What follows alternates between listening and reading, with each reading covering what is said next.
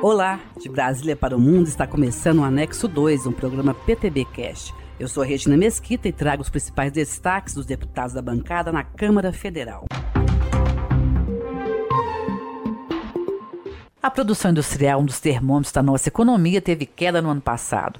O deputado Maurício Zedric, PTB do Rio Grande do Sul, lembrou que esse desaquecimento atingiu várias nações e que se agravou com a pandemia do coronavírus. Na sua avaliação, o Brasil deve buscar alternativas próprias para aquecer a indústria e expandir o consumo.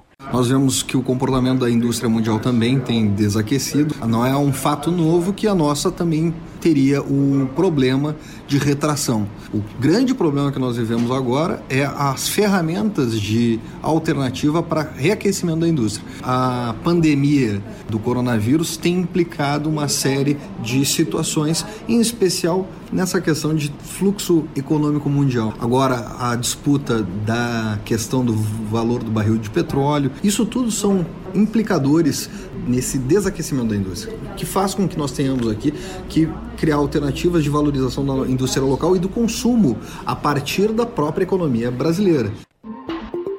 Comissão Especial da Reforma Tributária realizou primeira audiência pública. Um dos assuntos em debate foi a criação do IVA, Imposto sobre Valor Agregado.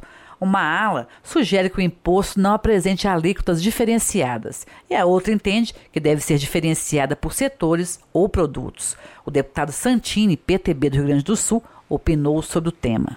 Quando se fala em IVA, a primeira preocupação que me vem é a justiça social do IVA num país com tantas desigualdades sociais uma vez que o IVA pago por nós, membros da comissão, quanto pelo grande industrial e quanto pelo operário do chão da fábrica, será o mesmo não teremos distinção na tese de que teremos que trabalhar com uma cota única. Segundo, se setores fundamentais para a nossa economia, como por exemplo a agricultura, como organizar isso de uma forma que o pequeno produtor rural que hoje trabalha sem conectividade no campo, sem acesso à informação muitas vezes, com extrema dificuldade, vai conseguir fazer com que essa cadeia chegue ao final e ele não tenha perdas. Essas dúvidas todas estão sob nós aqui. O ensino à distância é a modalidade educacional que mais cresce no país. No ano passado, os números de calouros nos cursos online superaram os de alunos matriculados na modalidade tradicional. A deputada Luísa Canziani, PTB do Paraná, comentou sobre essa expansão. Nosso país é muito diverso, é muito grande e a educação à distância é capaz de chegar nos lugares mais remotos do nosso país. Então, o EAD, ele é capaz de fazer essa comunicação. O ensino à distância, ele justamente descentraliza o ensino superior. Quando a gente fala de educação à distância, a gente também tem que falar de alguns métodos, de uma fiscalização muito coerente também, para que o ensino possa ser feito da melhor maneira possível. Eu tenho entusiasmo muito grande com o ensino superior e a gente precisa cada vez mais disseminar essa prática tão importante para a educação do nosso país.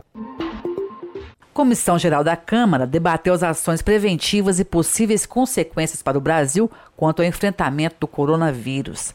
Também discutido na casa as ações preventivas e de controle tomadas pelo poder público.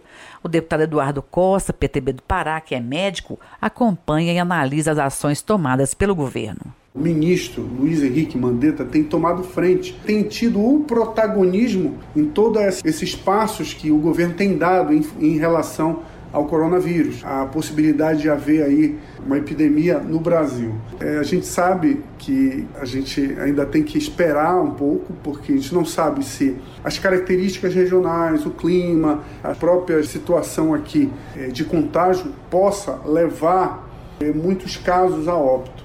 Então a gente aguarda, a gente espera, a gente reza que essa epidemia passe e não deixe muitos casos de óbitos aqui no nosso país.